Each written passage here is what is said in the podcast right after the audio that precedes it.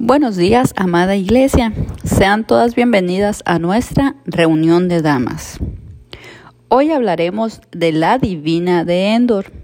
Estaremos dando lectura al libro de Samuel, primera de Samuel, capítulo 28, versículos del 3 al 20 y capítulo 31, versículos del 3 al 6. Esta enseñanza nos muestra hasta qué punto puede caer el humano cuando le da la espalda a Dios y decide hacer las cosas a su manera.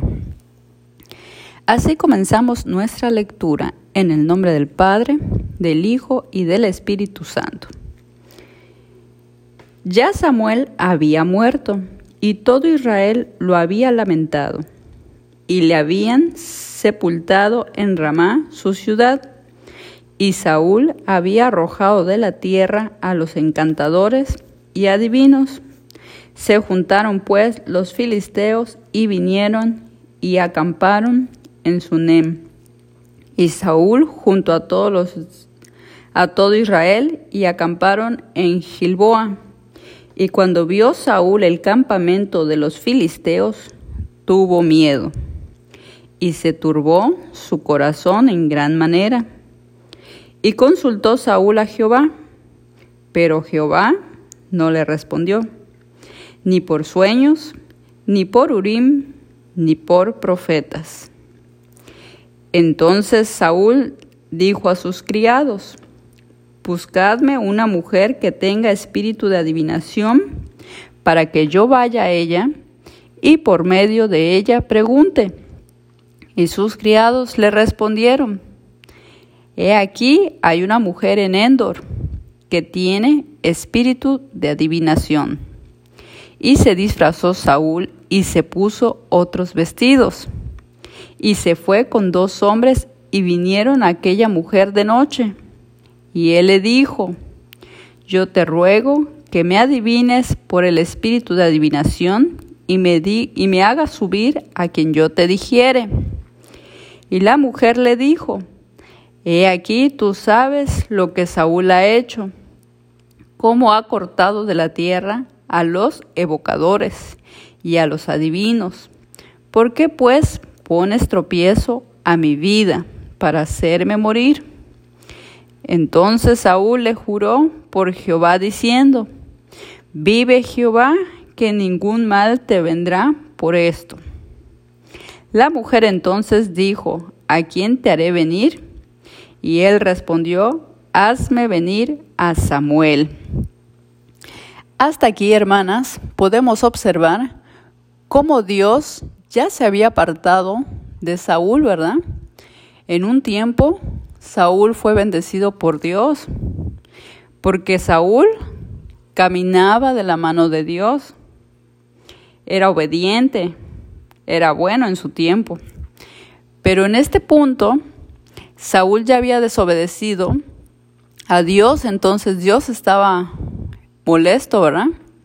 Ya, había ya se había apartado Dios de Saúl, entonces no le contestaba su petición. Y al ver Saúl que Dios no le responde, ¿qué es lo que hace? Busca una divina, ¿verdad? Hasta este punto podemos ver cómo nosotros, el ser humano, cuando se encuentra desesperado, puede flaquear su fe, ¿verdad?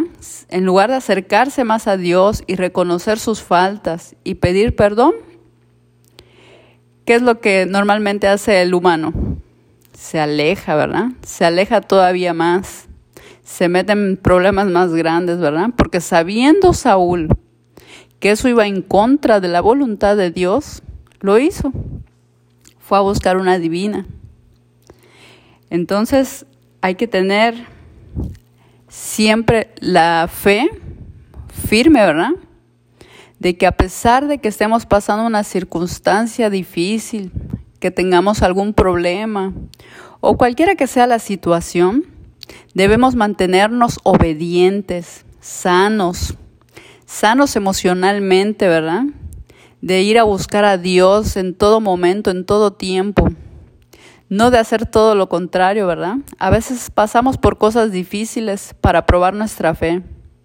Y en esa prueba resulta que no éramos tan creyentes o tan cristianos como pensábamos, porque en lugar de hacer lo recto, lo correcto delante de Dios, hacemos todo lo contrario. Sale a, relucir nuestro enojo, nuestras viejas mañas, ¿verdad? Ah, de repente, no sé, se nos maja un dedo y, y ya decimos una mala palabra. Entonces, siempre en todo momento, a pesar del dolor que se te haya majado el dedo, debemos mantenernos obedientes, ¿verdad? Continuamos la lectura. Y viendo la mujer a Samuel, clamó a alta voz y habló aquella mujer a Saúl diciendo, ¿por qué me has engañado? Pues tú eres Saúl. Y el rey le dijo, no temas. ¿Qué has visto?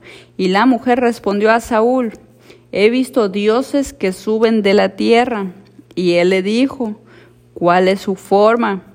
Y ella respondió, un hombre anciano viene, cubierto de un manto. Saúl entonces entendió que era Samuel y humillando el rostro a tierra hizo gran reverencia. Y Samuel dijo a Saúl, ¿por qué me has inquietado haciéndome venir? Y Saúl respondió, estoy muy angustiado, pues los filisteos pelean contra mí, y Dios me ha apartado de Dios se ha apartado de mí y no me responde más ni por medio de profetas ni por sueños.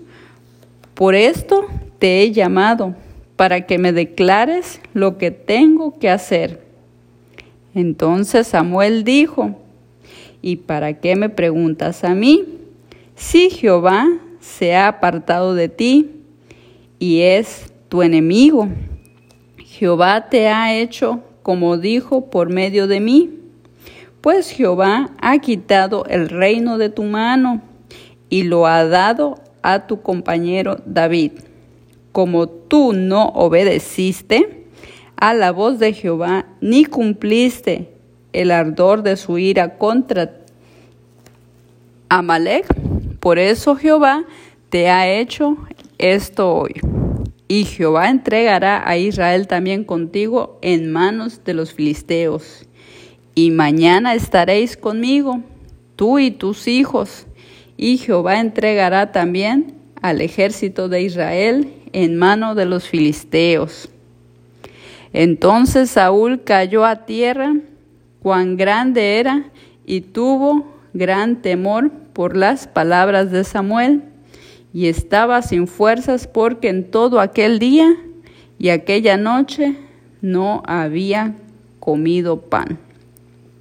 Hasta aquí, hermanas, podemos observar cómo cuando estamos tristes no podemos ni comer, ¿verdad? nos debilitamos, solo estamos pensando en el problema. Pero aquí las palabras de Samuel eran muy claras, ¿verdad? Le decía, ¿para qué me haces venir? Si Dios ya dijo antes de que Samuel muriera, Samuel le había dicho a Saúl que por su mal comportamiento, Dios ya había quitado el reino de sus manos y se lo había entregado a David, pero Saúl no quería no quería aceptar la voluntad de Dios. A veces no queremos aceptar la voluntad de Dios y en lugar de hacer cosas bien y agradarle a Dios, hacemos todo lo contrario. Nos alejamos cada día más y nos vamos haciendo cosas negativas, ¿verdad? Vamos dando entrada en nuestro corazón, en nuestra vida, a todo lo malo. Debemos mantenernos firmes, hermanas, tanto en los en las cosas buenas de la vida como en las malas. Este, aquí podemos observar también que Saúl, por más que, que buscara otra opinión, la respuesta era la misma. El reino ya no era para Saúl. Vamos a dar lectura al capítulo 31.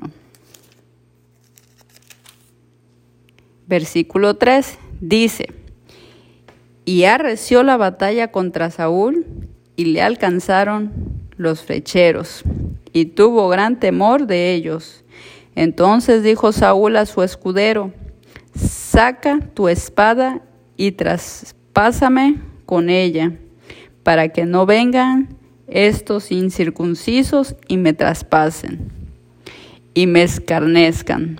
Mas su escudero no quería, porque tenía gran temor.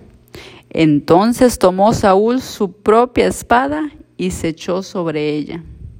Y viendo su escudero a Saúl muerto, él también se echó sobre su espada y murió con él. Así murió Saúl en aquel día juntamente con sus tres hijos y su escudero y dos y todos sus varones. Amén. ¿Realmente sería una adivina? ¿Realmente había venido Samuel? Esta historia nos hace meditar en muchas cosas, ¿verdad? Si Dios no le agradan los adivinos, ni los hechiceros, ni los brujos, ¿cómo entonces existiría esta divina, verdad? ¿Será que, que realmente era una divina? ¿O estaba acostumbrada a decir mentiras? ¿O sería el enemigo, verdad? Usando el cuerpo de la divina para molestar más a Saúl. Hay muchos, muchos puntos que meditar en esta historia. Pero el más importante sigue siendo que a pesar de las cosas malas o buenas que tengan la vida, lo correcto es andar bien delante de Dios y hacer lo que sabemos que le agrada. Si tenemos un problema, debemos orar. Si algo nos preocupa, nos entristece, debemos cantar, ¿verdad? Cánticos de alabanza a Dios para alegrar nuestro corazón, nuestra vida. Debemos ir en el camino correcto. Probablemente esta divina era usada por, por el enemigo, ¿verdad? Y a lo mejor no iba a morir Saúl, mas ella dijo, para mañana estarás conmigo, usando la, la, forma de Samuel, ¿no? Haciéndose pasar por Samuel. ¿Quién mató a Saúl? ¿Quién le dio fin a la vida de Saúl? Él mismo se suicidó. Él mismo se echó sobre su espada. A él nadie lo mató.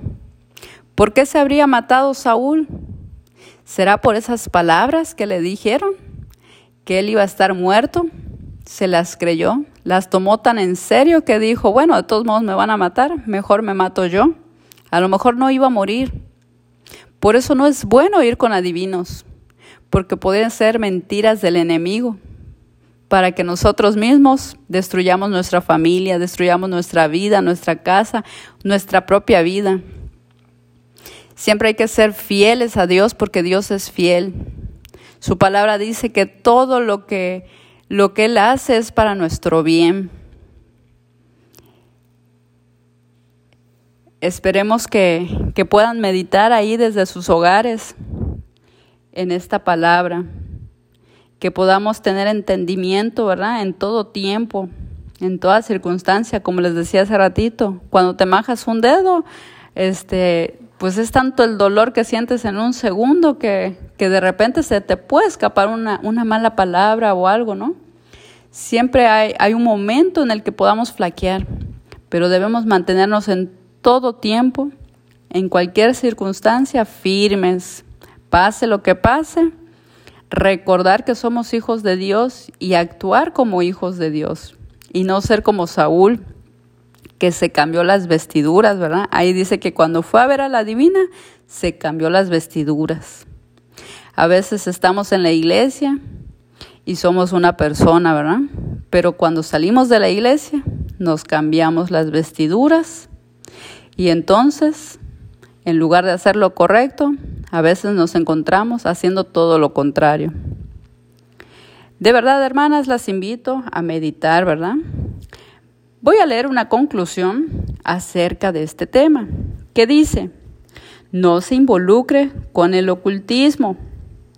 Este alerta de su rebelión, la espalda a la autoridad que Dios ha puesto en su vida, sustituye claramente rebelión contra Dios. Tengan cuidado de no ser rechazados por Dios debido a la desobediencia. Con esto, hermanas, concluimos la enseñanza del día de hoy. Vamos a hacer una oración para despedirnos. Padre Santo, Señor Dios poderoso, gracias por tu bendita palabra, gracias por este momento, Señor, gracias porque tú eres quien obra nuestras vidas. Nos ponemos en tus manos, Padre Santo, que seas tú obrando cada día más, que seas tú mostrándonos la luz, el camino correcto, agradable ante ti, que podamos seguirlo, Señor. Toca nuestras vidas, nuestros corazones, dándonos entendimiento para seguir tu voluntad. Danos esa paz en nuestro corazón para hacer tu voluntad. Te pido, Padre Santo, por cada una de mis hermanas, donde quiera que se encuentren, que seas tú bendiciéndolas, bendice sus hogares, sus familias, que seas tú bendiciendo sus matrimonios, sus hijos, sus nietos, Señor, que seas tú abrazándolas. Si alguna estuviera triste, Señor, pon gozo en su corazón. Si alguna estuviera preocupada, Padre, pon paz en su vida. Que seas tú llenando de gozo esos hogares, que seas tú quitando todo problema, toda ansiedad, Señor. Suple toda necesidad en sus hogares. Las dejo en tus manos, Señor, porque no hay mejor lugar que tu presencia. Gracias te doy por cada una de sus vidas. Padre Santo, Dios poderoso, a ti sea la gloria, la honra y el poder. En el nombre del Padre, del Hijo y del Espíritu Santo. Amén.